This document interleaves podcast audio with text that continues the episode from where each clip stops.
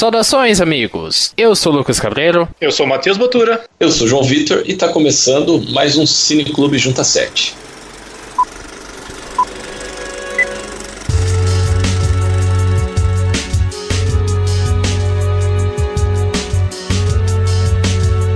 Pois bem, este é mais um episódio do Cine Clube Junta 7, o podcast em que a gente pega filmes conhecidos ou não, clássicos ou filmes contemporâneos e debatemos sobre eles, os pontos positivos e negativos de cada um desses filmes. Toda quinzena nós escolhemos dois filmes, um por escolha da gente aqui e outro sorteio das sugestões de você, caro leitor barra ouvinte do Junta 7. E se você quer participar com sugestões de filmes pra gente assistir ou então dar a sua crítica, ideia para os nossos podcasts, manda um e-mail e-mail pra gente para juntacast.gmail.com. Você pode entrar em contato com a gente também e acompanhar todo o conteúdo do Junta 7 pelo junta7.com.br e pelas nossas redes sociais, Twitter, Facebook e Instagram. E acompanhem também o feed do podcast. A gente tem podcast toda semana. Numa semana o JuntaCast e na outra semana o Cineclube. Acompanhem também pelo Podflix ou YouTuner, o agregador de podcast favorito de vocês, e também pelo iTunes. E se você acompanha pelo iTunes, pelo amor de Deus, vai lá, dá cinco estrelinhas, faz um comentário pra gente subir no iTunes, que aí a gente vai ficar feliz e muito pelo seu comentário.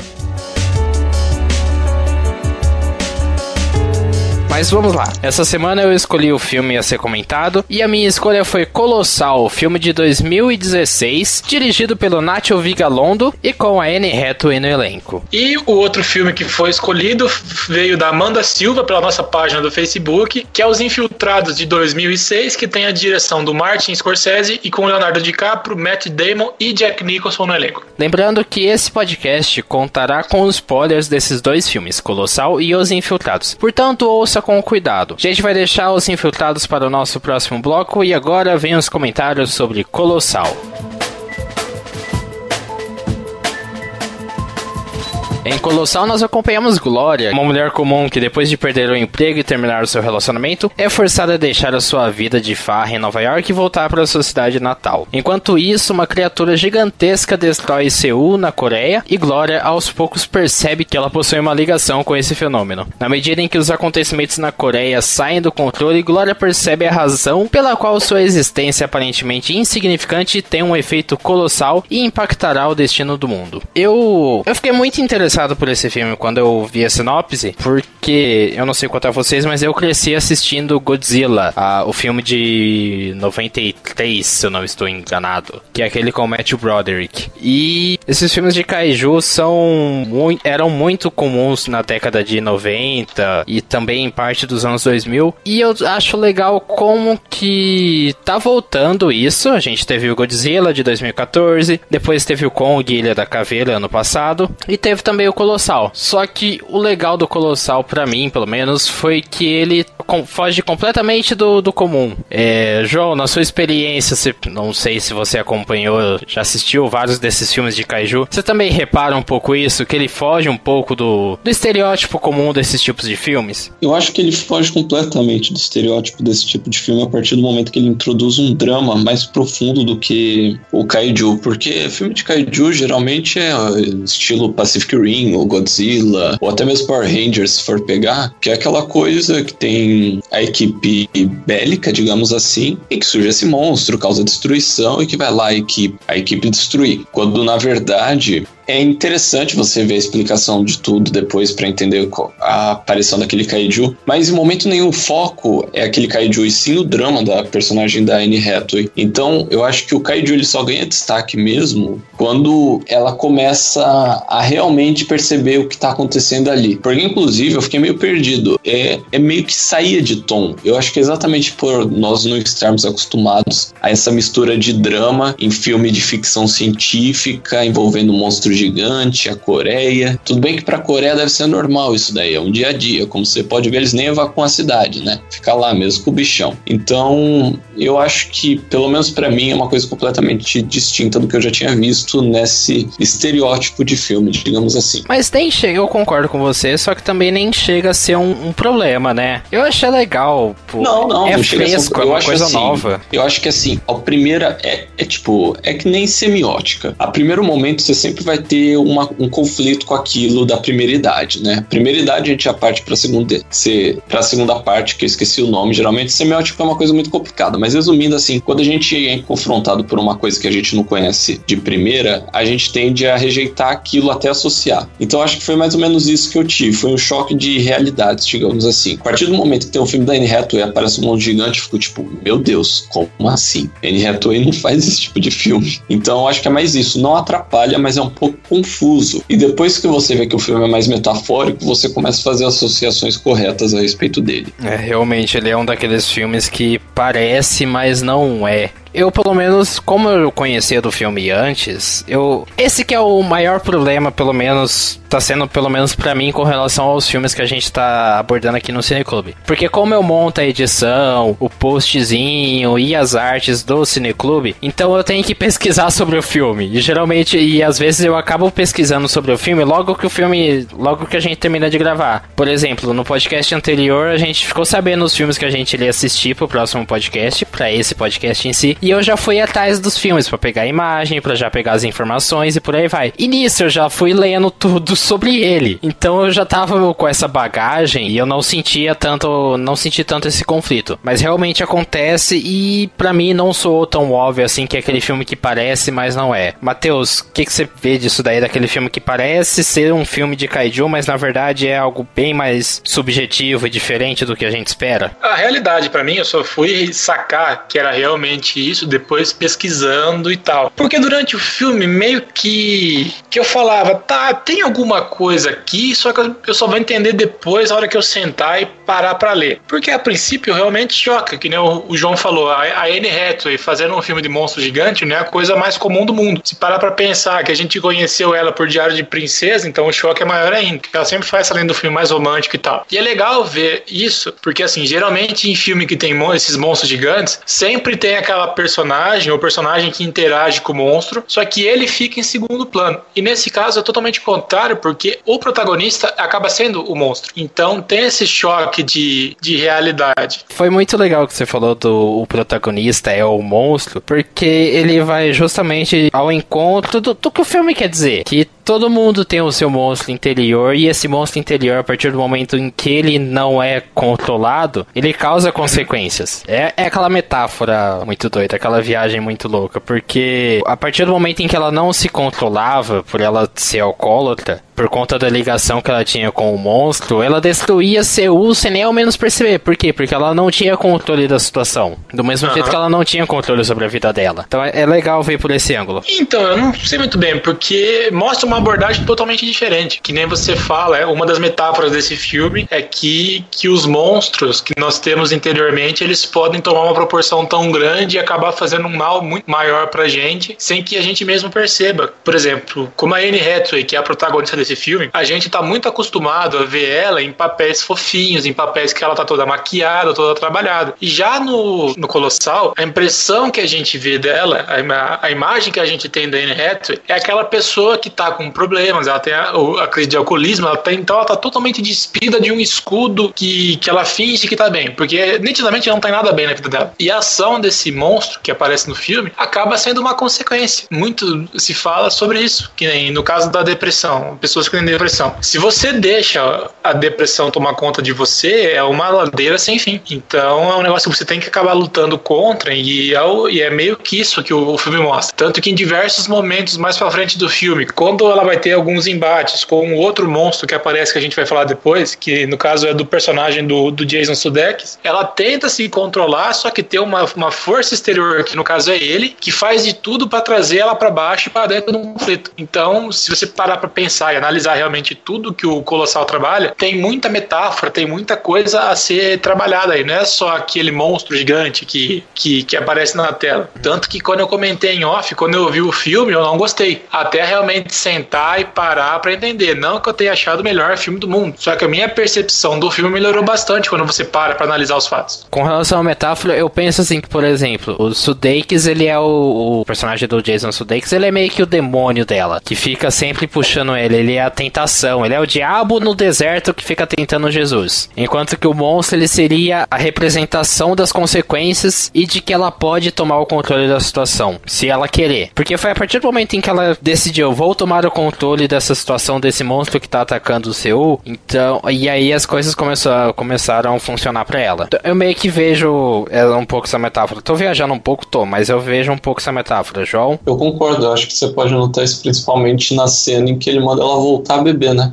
Sim. Acho que a cena lá da cerveja é uma cena que casa bem aí com o que você tá falando, que você vê aí que ela também tinha a força dela de vontade, de qualquer jeito, mesmo ela não bebendo, dele foi lá, daí tem aquela cena da, da discussão entre os dois, mas ela não cede. E você vê aí que mexe até com aquela questão do, do poder psicológico, né? Do abuso psicológico do, dele sobre ela. E depois você vai ver que, na verdade, ele nunca gostou dela. Sempre foi uma questão de ciúmes e que ele faz de tudo por algum motivo que não fica bem explicado para destruir a vida dela. Se pá, porque ela saiu daquela cidade e conseguiu ir para Nova York, etc. Sei lá. Mas eu acho que foi uma viajada não viajada e bem coesa. O que eu gosto da Glória, da personagem da Anne Hathaway, é que, ao menos eu. É que Anne Hathaway ela já é uma fofa por pelo que a gente conhece. Eu adoro a atriz. Mas eu gosto da personagem da Glória porque ela é muito cativante. Sabe? Você, você gosta dela logo de cara. Eu, pelo menos, gosto dela logo de cara. Tá, ela é quebrada, ela tem todos os seus problemas, mas ainda assim, você acaba meio que se identificando com ela logo de cara. Porque é alguém que sofre com seus demônios, sofre com seus problemas, mas não consegue ter esse controle. Eu acho que todo mundo já passou por isso uma vez na vida, que tem seus problemas, que tem seus demônios e não consegue ter o controle da situação. Então eu gosto muito da forma como a personagem ela é desenvolvida e é conduzida, até pela, pela curva de aprendizado dela, dela percebendo que ela tem uma responsabilidade por ter essa ligação com o monstro e ela assumir essa responsabilidade e a partir disso ela ela perceber que tem essa responsabilidade e a partir disso ela crescer como pessoa. Então eu gosto muito da curva de aprendizado da personagem, de como ela muda do,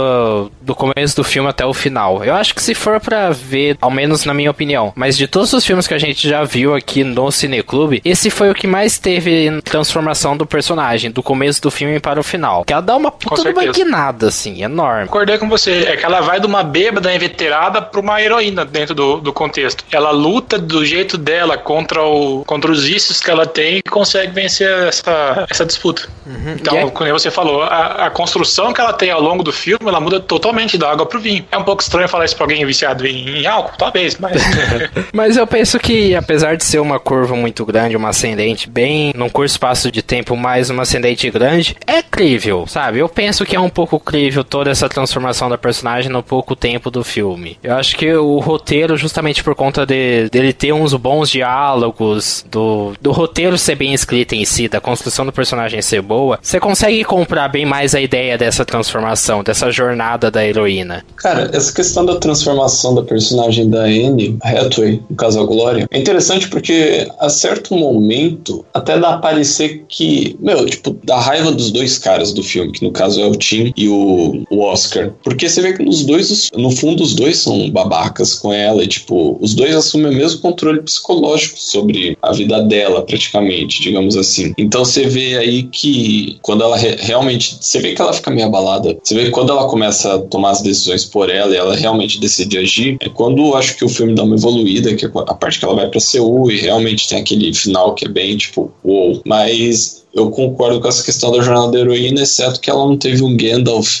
ou um Ben Kenobi para acompanhá-la. É, é uma jornada do herói bem mais repaginada e por aí vai. Brinca, na verdade, com o estereótipo da jornada do herói, com a trope da jornada do herói. E é legal você falar da questão do, do personagem do Jason Sudeikis, o Oscar, que começa como um amigo e um interesse amoroso da Glória e ele vira um completo antagonista e que funciona tão muito bem, na verdade. Cara, uhum. você consegue ficar com raiva dele. Vixe, oh, nossa, que personagem Demais. filho da mãe, pra não falar outra coisa.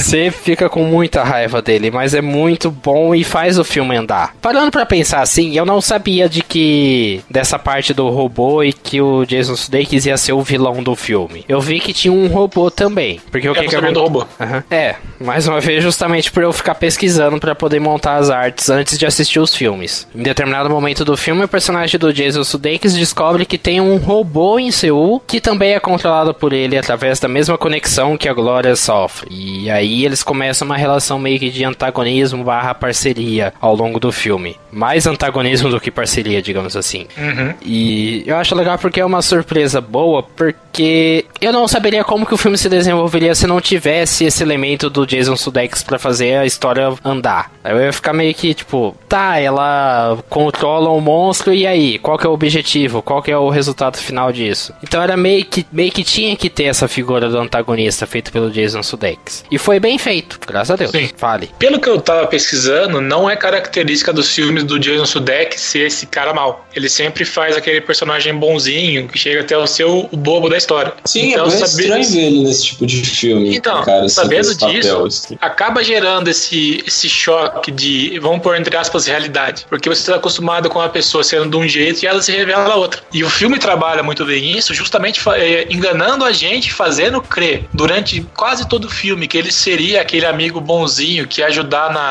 na reconstrução da, da Glória mesmo, na vida dela e a, queria ajudar ela a tomar um rumo. Porque o filme mostra pra, pra gente isso. Então ela chega na cidade e ele que ajuda ela, ele dá é, os móveis pra casa dela, dá um emprego pra ela, dá um, um grupo de amigos pra ela. E nisso você acha, puta, que cara legal, não sei o que tem. Só que a partir do momento que a situação passa a fugir da mão dele, ele vai pra um lado totalmente diferente, que ele se torna essa figura do antagonista e ele parece que tem uma dupla personalidade, ele encara, ele encarna uma outra pessoa. E uma coisa que ajuda bastante também é você ter essa percepção de ser enganado e para depois no final você saber quem ele realmente é, é a- aquele lance de trabalhar com os flashbacks da infância deles. Porque desde o começo do filme vai, vai desenvolvendo a história e vai tendo esse uso. Então estão os dois lá criancinhas indo pra escola um do lado do outro, a, a, a personagem da Glória, criancinha com o trabalho dela sobre a Coreia, que sai voando. Depois, mais pro meio do filme, tem um flashback dele pulando a cerca, o que leva você a pensar, nossa, então desde pequenos eles são amigos, eles se ajudam, sendo que no final ele tá lá destruindo o trabalho da menina, talvez por inveja, não sei, e é o que ele tenta fazer na vida real, que é de um jeito ou de outro destruir a vida da, da Glória, que ele chantageia ela, se ela não ficar lá, se ela não, se ela não fazer o que ele quer, ele vai surgir como robô e matar pessoas inocentes que não tem nada a ver com isso. Então esse é um dos grandes conflitos que são apresentados dentro do filme, é meio é legal isso, cara. É porque, por exemplo, enquanto a Glória não tem controle nenhum sobre a vida dela, o Jason Sude o personagem do Jason Sudeikis, o Oscar, ele quer ter o controle total sobre a vida dele e a vida das pessoas ao redor dele, sabe? Tipo, ele não deixa os amigos dele, que é o Joel e o Gart, fazer as coisas dele, ele não deixa a Glória flertar com o Joel e por aí vai. Então, é, é legal ver essas dualidades e esse conflito dos dois, porque nem ele e nem a Glória estão certos. Ele tá errado porque ele tem controle demais sobre as coisas, sobre as pessoas à volta dele, e ela tá errada por não ter controle nenhum sobre tudo que acontece, não entender que existem consequências nas, nas atitudes dela. Então é legal ver essa dualidade e mostrar que os dois têm pontos a serem condenáveis. Nesse ponto, questão das características das personagens, eu consegui associar que, digamos, cada um tem seus problemas. E que o filme vai tratando isso de forma que você uma hora fica perdido, como por exemplo, quando o personagem do Sudeikis começa a ser bem. Eu ia falar uma palavra, mas que não convém falar. Começa a ser bem chato, digamos assim, né? E você começa. Daí você fica, ah, talvez ele só esteja com ciúmes do outro carinha. Daí depois você vê que ele começa a realmente ser, ser grosseiro até com os amigos dele. Daí, tipo, o filme vai mostrando o podre de cada um, digamos assim, dos principais, pelo menos. Dos principais que eu digo a respeito da Glória, do Oscar e do Tim. Então é legal você ver o desenvolvimento e a forma que você consegue separar esse trigo do joio, digamos assim. É mais ou menos isso que eu acho. E foi bom você ter lembrado do Tim, porque ele funciona no propósito dele, mas eu achei meio um personagem meio que desperdiçado, sabia? Que é o Tim, que era o ex-namorado da Glória, o personagem do Dan Stevens. Eu achei ele bem mal utilizado, ainda mais pelo peso do ator, porque o cara é um excelente ator. Eu não sei se ele foi mal utilizado, se ele teria tanta importância assim, porque às vezes não foi do, da intenção do, do Vigalondo fazer um personagem assim. Você pega aí, ele tem mais background na história dela mesmo, não pro, pro todo, digamos assim. É, isso é Então eu verdade. não sei. Então, eu penso, eu realmente eu pensei que o personagem do Dan Stevens, do Tim Blake Nelson, que eu adoro esse cara, e o Austin Stowell, eles são personagens legais, mas não são muito bem aproveitados. Mas eu também não saberia falar em o que eles seriam aproveitados, sabe? Meio que eles estão lá, eles estão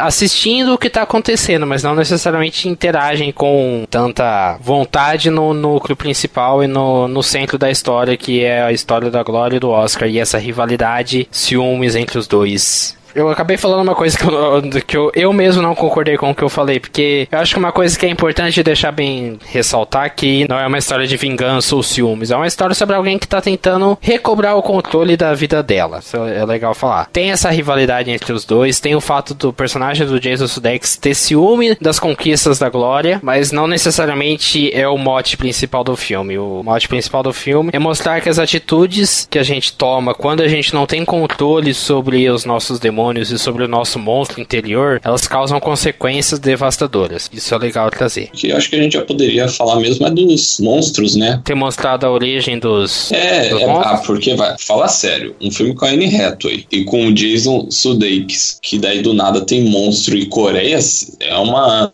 é uma treta bem grande, assim, digamos. Você só vai perceber lá no final. Eu acho que não ia falar do monstro. Então, eu tenho lá meus poréns com o monstro. Porque Ásia e monstro é meio que anda de mão dada, né? é, é legal, é uma meio que uma piada, uma referência. Ele tá tirando sarro desses filmes. É um filme que ele brinca com os clichês do gênero. E um, um ponto, eu não sei se vocês repararam, mas quando a Glória descobre que toda vez em que ela passa por um pedaço daquele parque, o monstro aparece em Seul, e ela começa a pesquisar sobre isso para conseguir entender e fazer a escala certinha daquele, par, daquele parque pra, pra Seul em si. Não sei se vocês reparam, mas ela bo- botou um mapa na parede dela que tem uma linha reta entre a cidade e Seul. A cidade Uma dela linha- e Seul. Uma linha Hathaway, né? É, uma linha reta aí.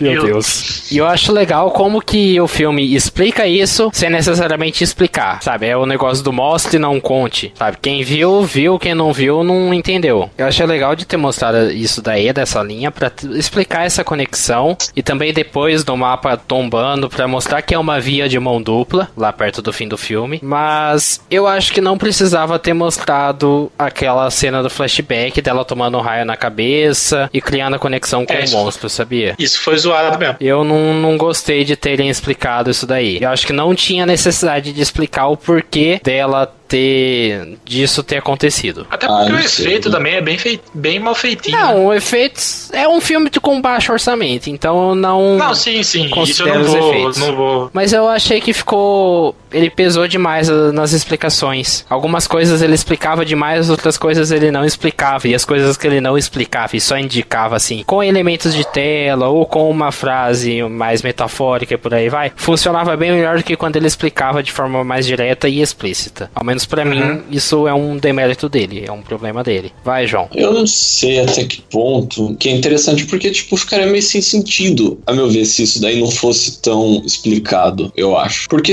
meu, qual que é a relação entre a Anne Hathaway e o, o monstro? Por que ela levanta o braço e ela vira ele? Tipo, eu não vejo como zoado ou desnecessário essa explicação, até porque, tipo, são coisas completamente distintas e que você ia ficar, tá, ela é um monstro, ele é um robô, mas como? É tipo Pacific Rim, ela tá dentro de uma câmara e levanta o braço, o monstro levanta o braço? Tipo, não. Então eu achei interessante sem explicação e eu acho que não atrapalha em nada. Eu fico um pouco em cima do muro com relação a isso. Eu achei que o, o modo como eles ex- executaram a explicação do porquê do monstro aparecer e porquê deles terem essa conexão ficou mal feito, ficou mal trabalhado. Pra mim, Ah, eu, eu acho. eu acho acho que o que- filme ganharia em não explicar de forma tão explícita assim o porquê dessa conexão, sabe? Eu acho que. Eu não acho que estraga, pelo Mas é bem pessoal, né? Não, não, Daí não vai. estraga o filme por completo. O filme não se torna uma porcaria só por causa disso. Mas eu acho que não tinha tanta necessidade assim de dar atenção pra isso. Já que o filme ele funciona bem na, no seu aspecto bem mais metafórico e tal. Mas a gente já debateu bastante sobre Colossal. Então vamos para nossas considerações e nota de 0 a 10 pra gente fechar a nossa média com relação a Colossal. Matheus? Apesar do, do debate que a gente teve e das pesquisas que eu fiz terem melhorado muito a minha percepção sobre o filme, ainda assim eu não senti muita firmeza nele em alguns pontos, alguns pontos chatos, alguns pontos que me incomodaram e, e aqui foram debatidos. É, não sei, talvez eu esperasse alguma coisa e acabou sendo outra. Tanto que eu comentei que eu já tinha pego esse filme duas vezes e excluído as duas vezes porque eu meio que tinha acabado desistindo. Mas a, a opinião que eu tive sobre ele deu uma melhorada, mas ainda assim não não foi aquelas coisas. Então, para resumir a nota, um 6. Eu, eu gostei do resultado do filme, sabe? Ele tem problemas. Eu acredito que ele explicou demais e o que explicou não funcionou tão bem assim. Explicou de, da forma errada, sabe? Podia. Não que não pode explicar, tem que explicar muitas coisas. Que senão não deixa de forma bem clara qual é o objetivo do filme. Mas eu acredito que podia ter sido melhor trabalhado essas explicações do porquê da conexão entre o monstro e a personagem da Anne e por aí vai. Mas eu penso que o roteiro dele é muito bom, o desenvolvimento de personagens é ótimo, tem boas, tem boas atuações e tem um bom elemento de comédia. Então, isso eu, eu dei muita risada com o filme. Ele é muito divertido, em certo ponto. Você fica feliz com ele porque ele é um filme otimista. Então eu acho isso legal. Pra mim, eu vou, vou dar um 8. Ele merece um 8. Foi um bom filme. João? Colossal é um filme metafórico, né? Como a gente já disse, tem essa associação entre abuso de poder com os monstros. A gente discordou em algumas coisas, mas no fundo é assim um filme legal, um filme interessante de se assistir. Aquele filme de Guaraná e pipoca. Então, assim, é legal, não é um filme que te realmente não é daqueles filmes pesados, digamos assim, o Scorsese da vida, como que a gente vai debater, mas que meio que te faz pensar um pouco e você fica realmente preso no filme, principalmente quando começa a parte mais mais dramática dele, e por isso eu vou dar um 7. E Colossal, filme de 2016, dirigido pelo Nacho Vigalondo e estrelado pela Anne Hathaway, recebeu média 7 pelo Cineclube Junta 7. É uma boa média, né? Tá bom, tá ótimo. Dava passar de ano. né? Não, ele foi um dos legais. Ele foi legal. Eu gostei pra caramba dele e é uma média que faz jus. Mas quais são seus comentários sobre Colossal? Deixa aí na nossa seção de comentários ou então manda um e-mail pra gente para juntacast.gmail.com. Manda também também a sua sugestão de filme. Qual filme a gente pode debater aqui? A gente vai colocar na lista de sugestões do público e fazer o sorteio ao fim de cada programa do Cineclube. A gente vai falar agora sobre Os Infiltrados.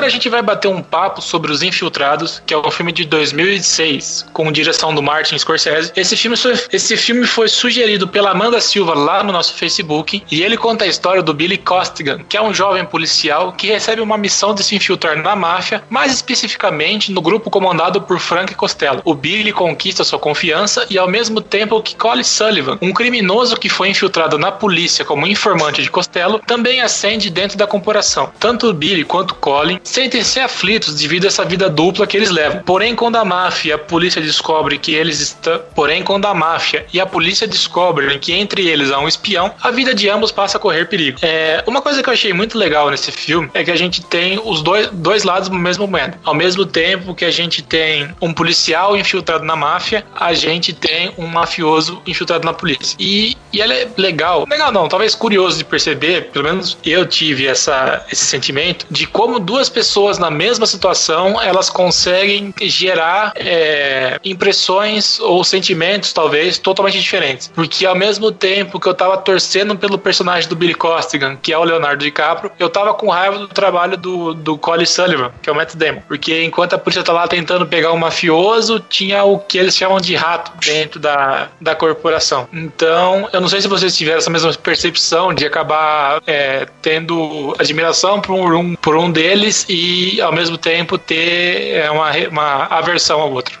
Eu acho que o legal disso daí é que foi realmente o que você falou, eles estão na mesma moeda. E eles tomam atitudes um pouco parecidas, sabe? O, o Billy, que é o do Leonardo DiCaprio, ele toma atitudes para tentar proteger o lado dele, para tentar proteger a polícia e a investigação. E o Matt Damon, que é o Colin Sullivan, ele também, quer dizer, o Colin Sullivan, que é o personagem do Matt Damon, ele também toma atitudes para tentar proteger os mafiosos e tentar proteger a operação da, da máfia. Então, eu acho que o, o mais legal disso daí é, é porque fica notado que a gente gosta de um desgosta de outro, porque os dois tomam quase as mesmas atitudes e seguem pelos mesmos caminhos, pela mesma, pela mesma motivação. Então eu acho que isso é muito legal de, de perceber. Eu acho que é porque o personagem do Leonardo DiCaprio ele é muito dramático. Talvez seja por isso, talvez seja por conta dessa estabilidade dele, aquela questão da psicóloga, dele ficar tipo tenso e, real, e sempre explodir. talvez seja, talvez isso passe uma visão mais assim, mais fraca dele se, se comparado ao personagem do Sullivan. Enquanto isso, falando dele, tipo, você vê que ele é um personagem mais assim centrado, um cara que vai atrás, que tem as convicções bem, bem pautadas no que diz a respeito ao Costello, só que ele fica ali de agente duplo. Você consegue criar uma simpatia com ele, principalmente no que diz a respeito do, tipo, dele dentro da polícia, dele, dele ter um alto escalão ali dentro, dos relacionamentos. Então, digamos que ele é menos problemático e eu acho que é isso que faz ele um personagem mais atrativo, digamos assim. Esse é o terceiro Martin Scorsese que a gente comenta aqui no Cineclube. Ele já pode pedir música no Fantástico se ele quiser. Eu vou levantar essa questão porque desses três, a gente assistiu Silêncio, Taxi Driver e agora Os Infiltrados. Desses três, e vocês vão me xingar muito, mas o que eu menos gostei foi Os Infiltrados, sabia? Eu não sei se é pelo fato de eu já ter pego todos os spoilers do filme antiga na internet, sobre quem morria, sobre quem deixava de morrer, ou pelo fato justamente do, de eu ter gostado realmente mais dos outros filmes filmes, porque Martin Scorsese ele até brinca que Os Infiltrados é o primeiro filme dele que realmente tem uma trama, porque o Taxi Driver e o Silêncio eram filmes sobre o nada, eram recortes de uma sociedade, recortes de um personagem, de uma personalidade, de um conflito e por aí vai. Enquanto que Os Infiltrados ele realmente tem uma trama complexa que tem começo, meio e fim. Mas eu sinto um pouco que eu gostei mais do de Silêncio e de Taxi Driver justamente porque eles trabalham numa base mais metafórica, sabe? Que ele é mais subjetivo, ele faz refletir mais, enquanto que o Os Infiltrados ele é mais pauleira. Ele,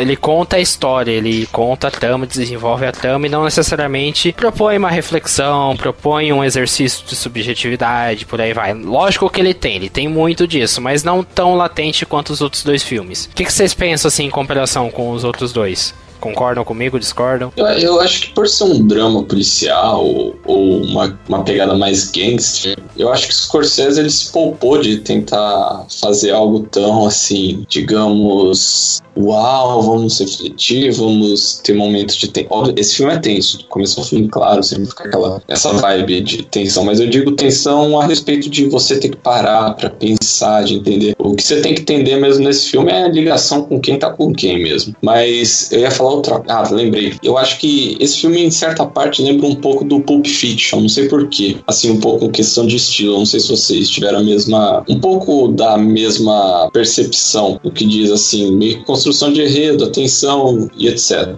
Questão de. Eu digo mais no estilo policial do filme. Ah, só se for, porque querendo ou não, o. Não tipo desenrolar de trama, etc. Ah, Eles são tá, bem tá, tá distintos, tá, mas eu digo não, em questão assim, Aí, sim. pegada dele. Talvez sim. Porque ele é um filme bem intenso, que nem o. Já discordando do Lucas, do, dos Scorsese que a gente já viu, esse acabou sendo o meu preferido. Talvez por trabalhar essa, essa história de uma trama policial que envolve máfia, são coisas que, do meu gosto pessoal, são é, coisa que eu gosto. Mas eu não sei, talvez pelo fato dos personagens serem muito mais enérgicos do que os outros que, que foram apresentados nos outros filmes, que nem tanto no Silêncio quanto no Pulp Fiction, era por mais Taxi pesada Driver, que a trama, não Pulp Fiction. É, perdão. No Taxi Driver e no Silêncio, por mais pesada que a trama se mostrasse, os personagens eles eram, eu vou dizer calmos, talvez não seja a palavra certa. Contidos. Contidos, talvez, acho que ia ficar melhor. Obrigado. Mas já no, nos Infiltrados, pelo menos a maioria deles são muito enérgicos, são e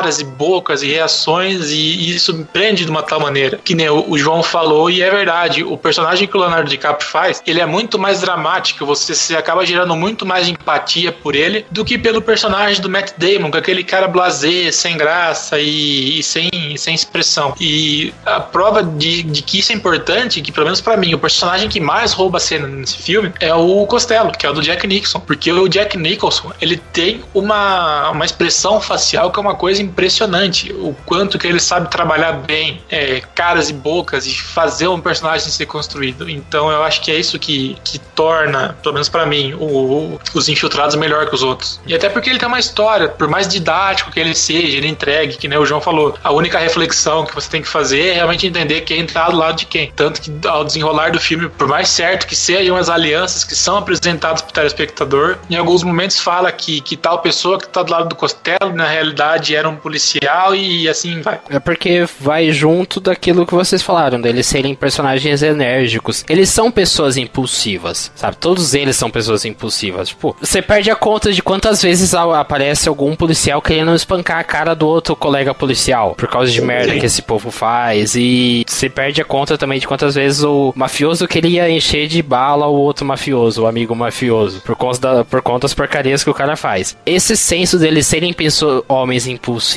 e serem pessoas que agem muito com a emoção e no calor do momento ajuda a trazer um filme um senso de tensão, um senso de perigo muito maior. A partir do momento em que a gente tem a morte do Queenan, que é o Martin Sheen, que é um personagem que você nunca imaginava que ia morrer. Pois é. Você percebe, putz, ninguém tá seguro nisso daí. Hum, eu você sou... viu que era pro De Niro pra ser esse personagem? Eu vi que era o De Niro. Ia ser legal, mas eu gosto do Martin. Sim. Martin mandou bem. Ah, eu também. Eu sofri com esse filme porque todas as mortes eu já vi. Eu já sabia que eles morriam. Eu sabia que o Leonardo DiCaprio morria, que o Matt Damon morria, Jack Nicholson, Martin Sheen. Eu já sabia da morte deles porque eu tenho muito costume de ver esses vídeos que analisam filmes e analisam questão de fotografia, principalmente. E todo personagem que tá marcado para morrer em alguma cena eles estão presentes ao lado de algum elemento que lembra a forma X. Então, uma grade de, de portão, uma sombra na parede, um padrão, sei lá, da, da pintura, o padrão do piso também. Como eu já tinha visto disso daí no filme, em, em vídeos de YouTube, ou gente analisando em texto, por aí vai, eu já sabia que eles iam morrer. Então, essa surpresa da morte não me atingiu tanto. Mas é legal, mas foi legal ver o caminho até a morte deles. Eu nunca tinha assistido os infiltrados, mas foi legal ver o caminho até a morte deles. O porquê deles morrerem, como eles morrem, que, em quais circunstâncias eles morrem. Isso é bacana pra caramba. Mais uma vez, a morte do Leonardo DiCaprio e do Matt Damon também traz aquela que levanta de novo o negócio de que ninguém tá seguro. O, sen o senso de perigo, o senso de tensão é tipo Game of Thrones antes de ser Game of Thrones, sabe? Morte é que não falta nesse filme. Ó, pegando pra pegar minha lista aqui. O Leonardo DiCaprio morto, Matt Damon morto, Jack Nicholson morto, Mark Wahlberg mata todo mundo. O Martin Sheen morre, Mr. French morre, uh, o Anthony Anderson morre, o Alec Baldwin não morre, né? Não, o Alec Baldwin não faz muita coisa, na verdade. É, então, só vai sobrar no final do filme o Alec Baldwin e a Vera Farmiga. Depois o resto, todo mundo morre. Mark e Wahlberg morre. Mark não, Mark, Mark Wahlberg, Wahlberg tá vivo também. É o Matt Damon que morre. Não, o Mark é. Matt Damon. É. Uma coisa que, que é interessante é ver mais ou menos como uma morte vai puxando a outra. Que nem, por exemplo, no o bando do Matt Damon, o bando que vai matar o Martin Sheen. Aí o Mark Wahlberg, que é o braço direito do Martin Sheen, no final vai ficar pistola e vai matar o Matt Damon. Daí o bando do Matt Damon mata o DiCaprio e mata o Anthony Anderson, que é do bando do Matt Damon, mas acaba matando. E tem o outro cara que morre também, que eu não peguei o nome dele. Fora que, que é o policial infiltrado, né? Isso, que ele morre no final também. E fora o Jack Nicholson que morre, que ele era o chefão da, da máfia e meio que ele meio que morre, que o Matt Damon na real mata ele para não dar não acabar dando na língua. E também o personagem do Jack Nicholson, que é o Frank Costello, tenta matar o, o personagem do Matt Damon na operação policial. Cara, é muita gente que morre nesse filme. E também do fato de que o Matt Damon, que era o aliado do personagem do Jack Nicholson, ele é o que mata o, o Frank Costello, o Jack Nicholson. Uhum. Mostra justamente como que ninguém tá do, do lado de ninguém. Não dá pra você confiar em ninguém. Justamente é. por.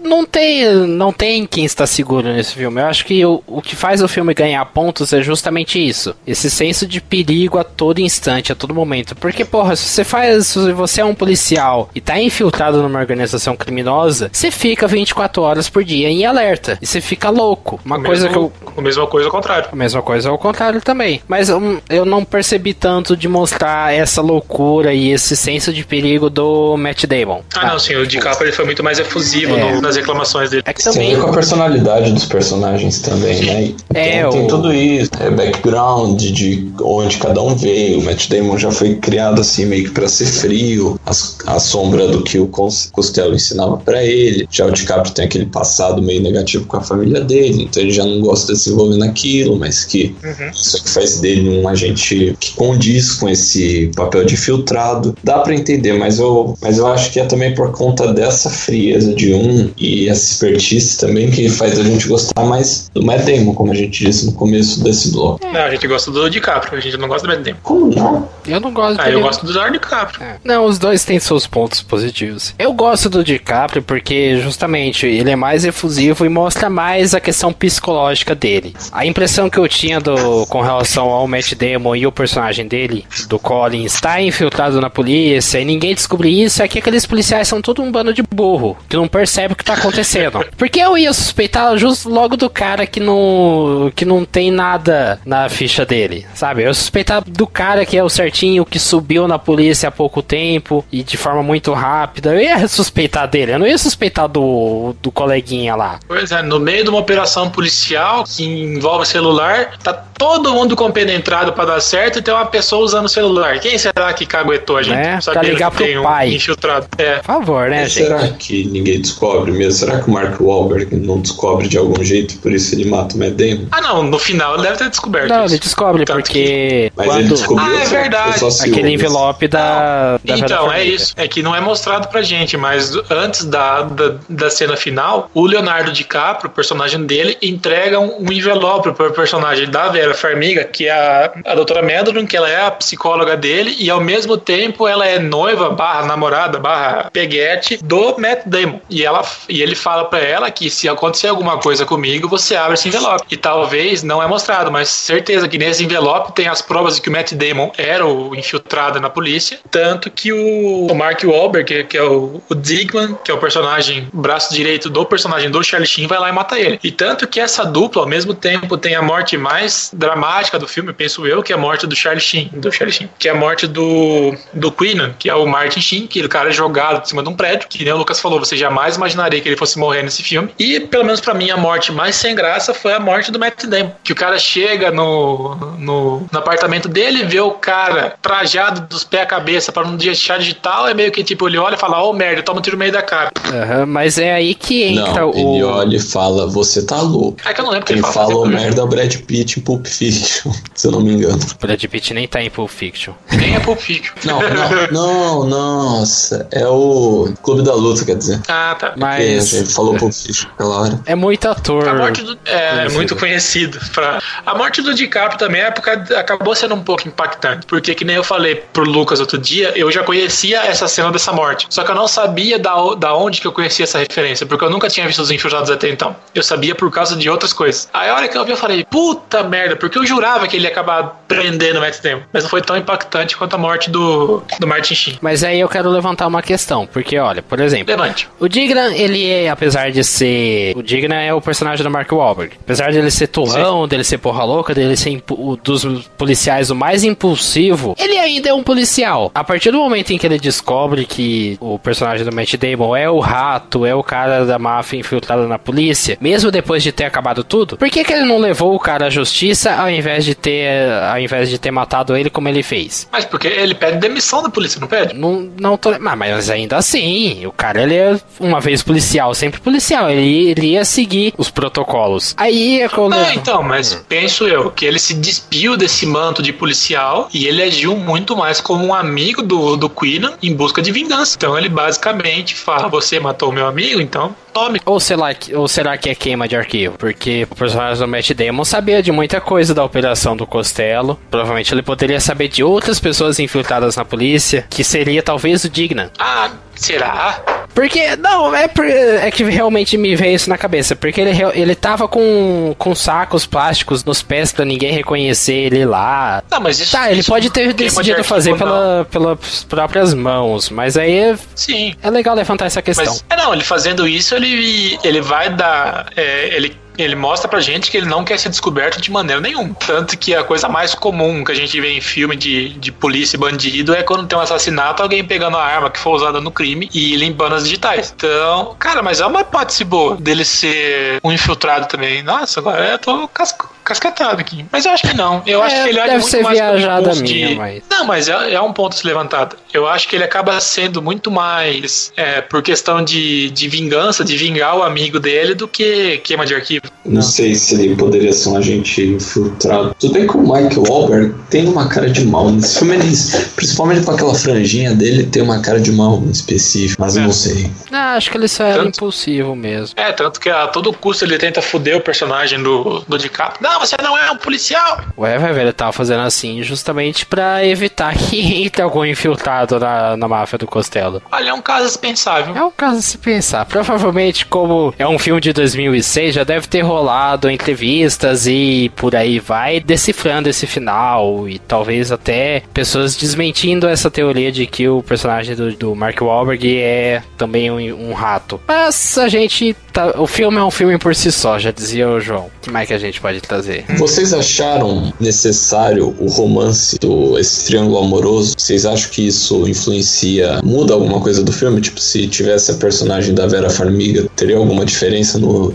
no enredo? Olha, eu confesso que eu achei interessante esse, esse, esse romance, porque ao mesmo tempo que a gente tinha os dois infiltrados, nenhum sabia quem realmente era cada um. Eles só vão se conhecer depois que o, o Costello morre. Mas acaba, aquela cena acaba, acaba que a personagem da, da Vera Farmiga, que é a psicóloga, acaba sendo um, um meio campo entre eles. Que, que de alguma maneira, e mesmo sem saber, né? Porque o DiCaprio tem um relacionamento sem saber que ela tem um relacionamento com o Matt Damon. Então acaba meio que sendo duas coisas independentes numa coisa só, pelo menos a percepção que eu tenho. Tanto que ela é uma das únicas pessoas que sobra no filme que ele confiava. Tanto que é pra ela que ela entrega aquele envelope com a prova, é pro, pro apartamento que ela tava com ele, que, ela, que ele manda fita. Então é uma, a única pessoa que, ela- que ele acabou confiando nesse filme. Pelo menos a que sobrou, já que o, o Coisa morre. É que também ela ajuda a trazer essa questão do senso de perigo, sabe? Porque ela tá com o personagem do Matt Damon, com o Colin. E ela tem um caso com o Billy, o Leonardo DiCaprio. Pô, se o Colin descobre desse caso, ele descobre sobre o Costello. Ele descobre quem tá lá na máfia do Costello e vice-versa. Mas é bom porque o roteiro é bem feito. É muito bem escrito e o Martin Scorsese filma como ninguém. O cara é muito bom. Mas convenhamos, ela não teria necessidade. Ela não tem muito uso. Se trocar ela por, sei lá, o personagem do Alec Baldwin pra receber o envelope e pra, entre,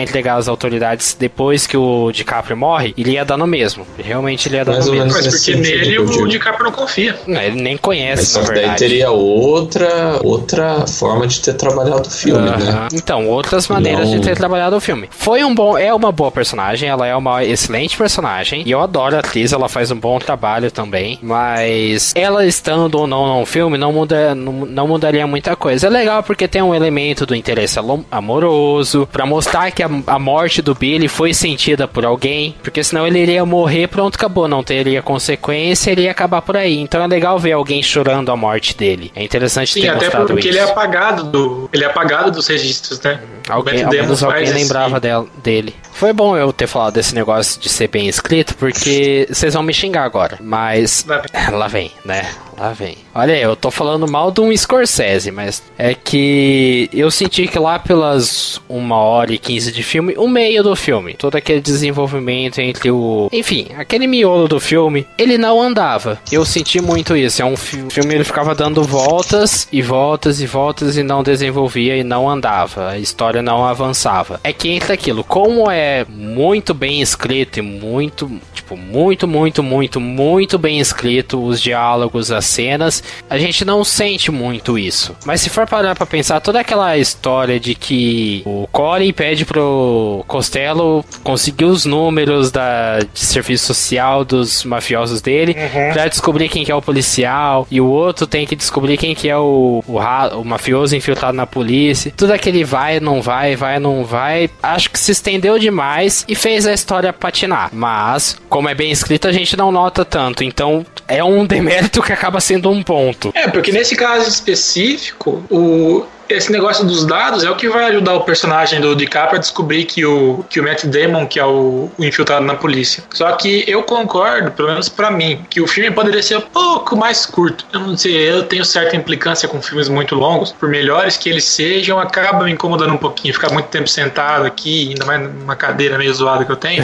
Mas é que eu não sei que parte do filme poderia ter ficado de fora, mas que alguma coisa poderia ter ficado e ele, e, consequentemente, acabar sendo um pouco mais enxuto, mais preciso, seria melhor. Eu acho que o, o, a palavra não seria realmente cortar a cena, passar a faca em cenas e em, em subtramas do filme. É só deixar ela mais enxuta. Foi realmente a palavra certa seria ser mais enxuto para evitar que patinasse e desse voltas. Como é bem feito, a gente não nota tanto, mas se parar pra pensar, tem uns diálogos bem expositivos e bem redundantes. A gente sabe o que tá em, jogo na mesa, a gente sabe o que, que tá acontecendo. Não precisaria o personagem falar, mas uhum. eu senti isso. Eu acho que às vezes por ser um Scorsese, meio que se. Às vezes com envolvimento na trama, claro, também. Você acaba dando essa liberdade. Você pode ver assim os filmes do Scorsese, geralmente são longos. Silêncio, por exemplo, é três horas se não me engano. Então, assim, fica meio cansativo, fica, só que eu acho que, como você falou mesmo, a construção do enredo é boa e é um filme bem tenso. Então, digamos que aquilo lá tá meio assim, só que você nunca sabe quando é que realmente vai acontecer alguma coisa de tenso pra meio que descadeirar um pouco do filme. Então,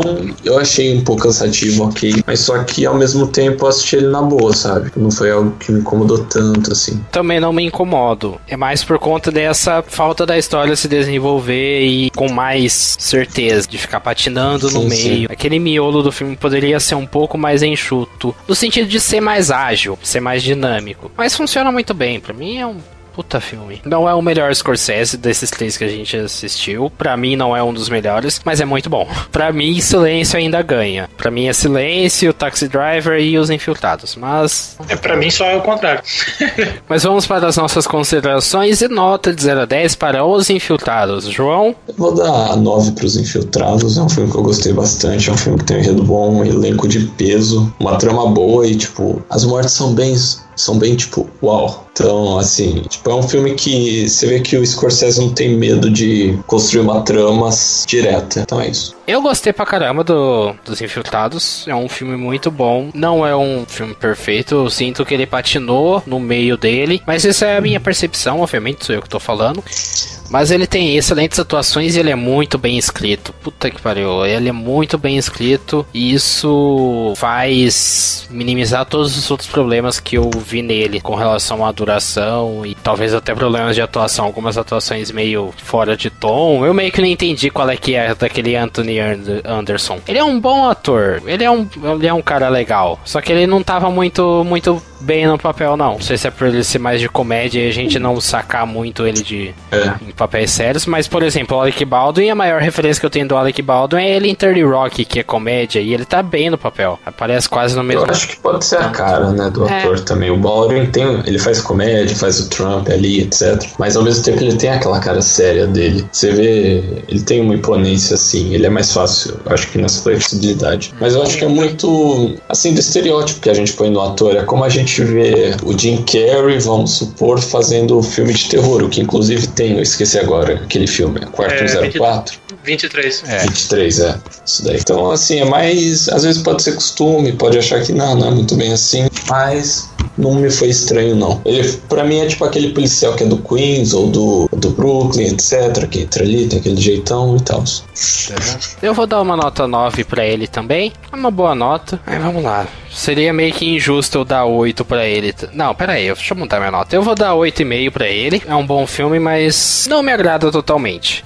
Bom, eu acho que muito do que eu poderia dizer já foi dito aqui. O roteiro é fantástico, o corpo de atores e atrizes é, é, fantástico, tem muita gente talentosa. Você vê que o filme é bom porque ele levou quatro Oscars, incluindo o melhor filme e o melhor diretor. Mas Scorsese não tem muito o que fugir disso. Tem os seus pontos a serem criticados, mas eu penso que eles têm muito mais acertos do que erros. Para manter uma lógica das notas que eu tô tentando manter nessa temporada, eu dou um 8. Os Infiltrados, filme filme de 2006 dirigido pelo Martin Scorsese, recebeu 8,5 pelo Cineclube Junta 7. Uma boa nota, né? E antes que a gente se esqueça, agradecer bastante a Amanda Silva, que foi ela que indicou esse filme pra gente. Foi uma escolha muito acertada. Obrigadão. Isso aí. E olha que curioso, 8,5 também é a média dada a ele no IMDB. Então a gente não tá tão errado assim. Mas enfim, quais são seus comentários e nota de 0 a 10 para os infiltrados? Deixa aí na nossa seção de comentários ou então manda e-mail pra gente para juntacast.gmail.com. Deixa também qual é a sua sugestão de filme pra gente comentar aqui no podcast. E a gente vai falar agora quais são os filmes para o próximo podcast.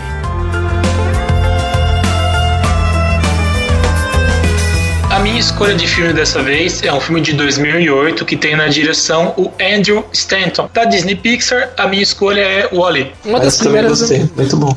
Então, uma das primeiras animações que a gente vai debater aqui depois do Batman, Piada Mortal. Dessa vez uma animação boa.